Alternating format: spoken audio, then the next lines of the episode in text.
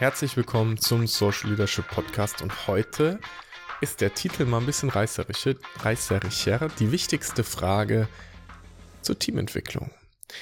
Ich möchte mit dir über ein konkretes Beispiel sprechen und da sich das natürlich um vertrauliche Informationen handelt, werde ich alles anonymisieren und dir nur ein Gefühl dafür geben, warum ich so an die Sache gerade rangehe. Und Teamentwicklung ist eine Sache, die ich extrem viel machen darf. Ähm, ganz häufig ist es so, dass ich angefragt werde, weil dort ein Team ist, was vor einer bestimmten Herausforderung steht, die ein bestimmtes Projekt zum Beispiel erreichen wollen. Und dann heißt es, okay, kannst du uns begleiten? Und begleiten kann heißen, dass ich ähm, Workshops mache, dass ich in Terminen dabei bin, dass ich eins zu eins viele Gespräche führe. Und ich bin jemand, der nicht nur dann irgendwie komisch moderiert, sondern ich will das Thema auch verstehen. Ich will dann wirklich einen Mehrwert bringen. Ich gehe dann als vollwertiges Mitglied des Teams rein mit dem Wissen, dass ich dafür da bin, dass dieses Team eine gute Performance bringt. Und ich tue dann die Dinge, die notwendig sind, damit das passiert. Und ich finde, es gibt keine richtig guten Namen für diese Rolle.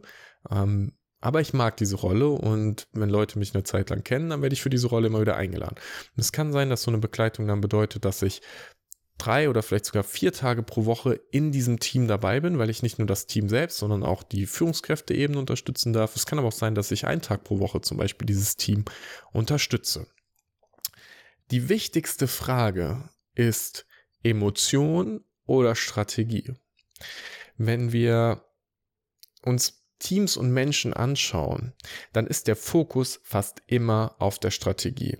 Ich erlebe das momentan. Ich bin gefragt worden, ob ich einem Team helfen kann und es gibt auch extrem viele Diskussionen tatsächlich, wie ich das kann. Und ich sage immer, Leute, wenn ihr mich arbeiten lassen würdet, und ich nicht die ganze Zeit abstimmen muss, was ich tue, sondern ihr einfach mir vertraut, dass ich meinen Job mache, dann würde ich jetzt mit jedem erstmal sprechen und dann würde ich bei jedem individuell rausfinden, fehlt dir gerade eine Strategie oder fehlt dir eine Emotion.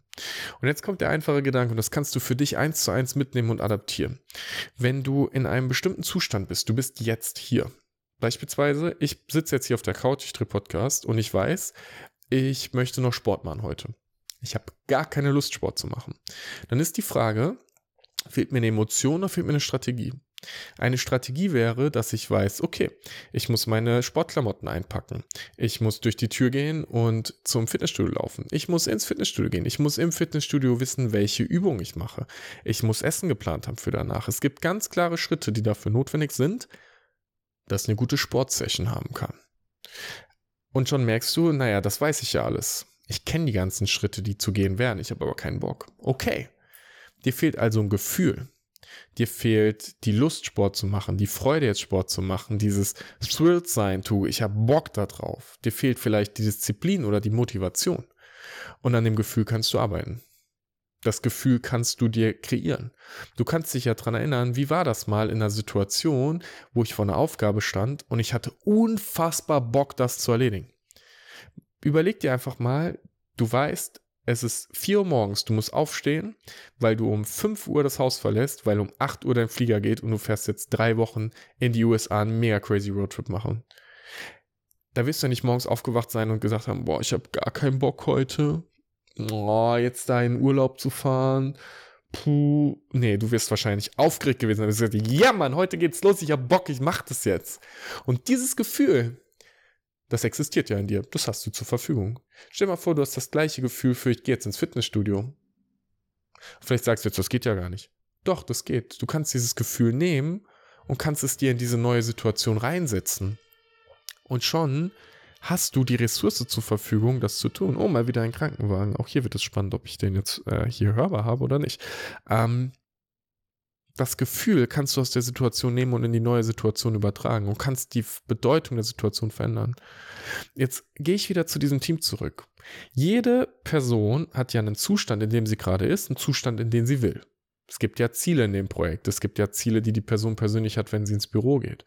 Und hier ist erstmal wichtig rauszuverstehen, wo steht die Person gerade und wo will die Person hin und fehlt ihr gerade eine Strategie oder fehlt ihr ein Gefühl? Es ist tatsächlich gerade im Unternehmerischen ganz oft so, dass den Leuten die Klarheit und die Strategie fehlt. Die kennen den Zielzustand nicht. Die wissen nicht, wie sie da hinkommen. Denen fehlt der Plan. Und dann ist es okay, am Plan zu arbeiten und sich gemeinsam hinzusetzen und den transparent zu machen. Jetzt kann es sein, dass da eine einzelne Person ist, die einen Teil ins Team äh, den zusteuern soll. Stell mal vor, du kriegst meine Rolle, du kriegst gesagt, ich muss das, du soll, entwickel das Team weiter. Du hast keine Ahnung, was du machen sollst. Du hast keine Ahnung, dass es diesen Unterschied zwischen Ressourcen, äh, zwischen Emotionen und Strategien geht. Du hast keine Ahnung, wie Teamspiele funktionieren. Und du fragst dich auf einmal, äh, wie soll ich das machen? Dann fehlt dir Wissen und die Strategie. Ganz klar. Dann kannst du mit Wissen und Strategie dazu führen, dass du dich so verbesserst, dass du eine Idee hast, wie du das Team weiterentwickeln kannst. Es kann mal sein, dass du das alles weißt, aber du hast gerade irgendwie Angst davor, das zu tun, Angst davor, auf die emotionale Ebene zu gehen. Dann fehlt dir vielleicht eine Emotion. Und ich möchte, wenn ich jetzt mit diesem Team arbeite, bei jedem rausfinden, ist es gerade Emotion oder ist es Strategie, was fehlt. Und auch das Team als Gesamtes steht genau vor dieser Challenge. Und ich frage das immer, ich habe das den Kunden jetzt auch ungefähr zehnmal gefragt und dann werde ich immer mit großen Augen angeschaut und sage, was ist das Ergebnis? Wenn du die Folge ähm, von Teamentwicklung gehört hast, ich glaube, es ist jetzt drei Folgen, vier Folgen her, da habe ich gesagt, wir sind mittwochs abends als Team nach drei Tagen Workshop rausgegangen und der gesamte Raum war mit Dankbarkeit geflutet. Das Ziel des Workshops war, ein Gefühl zu erzeugen. Dankbarkeit, dadurch Verbundenheit, dadurch gesteigertes Vertrauen, dadurch mehr Achtsamkeit füreinander. Das Team hat keine Strategie gebraucht. Die haben nicht den Plan gebraucht, für was machen wir in den nächsten Monaten. Das können wir alles auch digital machen. Davor muss ich zwei Tage im Workshop sein. Außer ich stehe an einem ganz anderen Punkt und ich bin in einer explorativen Phase zum Beispiel. Das Ergebnis, wenn ich jetzt mit diesem Team zwei Tage Workshop mache, wäre Vertrauen. Dieses Team braucht gesamthaft das Gefühl von ich vertraue dir und ich vertraue mir. Und ein Gefühl zu erzeugen ist viel schwieriger, manchmal als eine Strategie zu erzeugen. Vor allem, wenn du auf einmal da zehn Menschen hast, die zusammenbringen müssen. Weil du dann genau verstehen musst, wer wo steht. Wer vertraut wem denn? Wer vertraut wem nicht? Warum vertrauen die sich gegenseitig nicht? Wenn gar kein Vertrauen im Raum ist, dann ist es auch super schwierig, überhaupt die Leute dazu zu kriegen, sich zu öffnen und Vertrauen herzustellen. Und Vertrauen entsteht meistens durch dadurch, dass ich mich als Mensch zeige, dadurch, dass ich mich verletzlich mache, Verletzlichkeit hat oft was damit zu tun, dass ich dir was erzähle, was nicht förderlich ist für mich. Also wenn ich jetzt beispielsweise mit dir im Gespräch bin und wir reden über Business und du fragst mich, wie geht's dir? Und ich sage, hey, pass auf, prinzipiell geht's mir gut, aber ich struggle momentan schon mit dem Dating. So, ich bin jetzt Single seit zwei Jahren, ich würde gerne jemanden kennenlernen und das ist herausfordernd. Und ich weiß, ich bin happy alleine und mir geht's gut alleine. Aber trotzdem spüre ich auch, dass ich gerne jemanden an meiner Seite hätte. Und beides gleichzeitig zu haben, zu wissen, ich bin okay alleine und ich bin okay damit Single zu sein und ich möchte trotzdem jemanden kennenlernen, das ist schwierig. Und ich gehe das auch nicht mit Druck an. Ich date, wenn ich jemanden kennenlerne, den ich mag, dann gucke ich, dass ich ein Date mache. Ich bin nicht die ganze Zeit auf diesen Online-Portalen unterwegs und versuche hier krampfhaft ein Match nach dem anderen zu machen, sondern ich möchte mit Raum und Zeit jemanden kennenlernen und rausfinden, wer ist die Person und kann ich mir vorstellen, mit deren Leben zu gestalten. Diese Information zu teilen, hat ja im beruflichen Kontext gar keinen Mehrwert. Aber du merkst auf einmal, da ist ein emotionales Thema, mit dem ich struggle. Und ich kann dich sogar um Hilfe bitten und kann sagen, was, was denkst du? Wie hast du denn deine Partnerin kennengelernt oder deinen Partner kennengelernt? Was erlebst du denn in deinem Umfeld? Kennst du vielleicht jemanden, mit dem du mich verkuppeln könntest? So, warum nicht, ne? Das hat ja keinen Vorteil. Das könnte ich aber ehrlicherweise einfach sagen und dadurch eine Beziehung oder eine Basis schaffen. Und wenn ich jetzt mit diesem Team arbeite, dann kann ich dir nicht sagen, was der beste Weg wäre, um den Workshop zu machen. Und dann gibt es Leute, die sagen, wir brauchen die Agenda für den Workshop und wir müssen doch wissen, was wir da machen. Und dann muss doch jeder da vorbereitet sein und so. Und ich sage, ja, wenn ich eine Strategie machen würde, dann würde ich zu jedem sagen, im Vorfeld setz dich mal hin, definier mal die Ziele, die du hast, definier mal, ähm, was du glaubst, dass für Arbeitspakete für dich da drin stecken. Dann würde ich Vorarbeit machen lassen. Dann würde ich mich treffen, um zu synchronisieren und gemeinsam einen Plan zu erstellen. Aber wenn ich ein Gefühl erzeugen will, dann brauche ich andere Informationen. Dann muss ich mehr im Flow gehen. Dann brauche ich Flexibilität in dem, was passiert. Und deswegen habe ich mich entschieden, mit jeder Person aus diesem Team jetzt individuell zu sprechen und rauszufinden, wo steht die gerade, wo möchte die hin und was fehlt ihr. Und ich bin mir nicht mal sicher, ob die Leute genug Vertrauen haben, um mir das zu erzählen, aber auch das werde ich rausfinden. Aufgrund der Antworten werde ich rausfinden, was bei den Leuten gerade passiert. Und dann sind das so Fragen wie, wie siehst du das Projekt, in dem du gerade arbeitest? Was glaubst du, wo steht das Projekt in einem Jahr?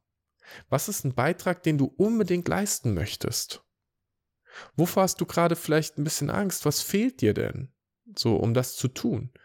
Ich kann Fragen stellen, ich kann sogar erklären, ich kann sogar ehrlicherweise der Person erklären, dass ich schauen möchte, ob Ressourcen, also Strategien oder ob ähm, Gefühle fehlen. Natürlich kann ich ehrlich sein, warum sollte ich das nicht sein? Das schafft ja auch Verbindung und Vertrauen. Ich will die Leute ja nicht verarschen. Ich will ja nicht, dass die sich fragen, wohin führt diese Frage, sondern ich möchte ganz transparent sagen, ich möchte dir helfen und deswegen spreche ich mit dir drüber. Und wenn ich mit allen geredet habe, dann kann ich mir überlegen, was ist das, was die zusammenbringen würde? Was ist das, was fehlt? Ist es gerade die, das gemeinsame Verständnis von dem, woran wir arbeiten?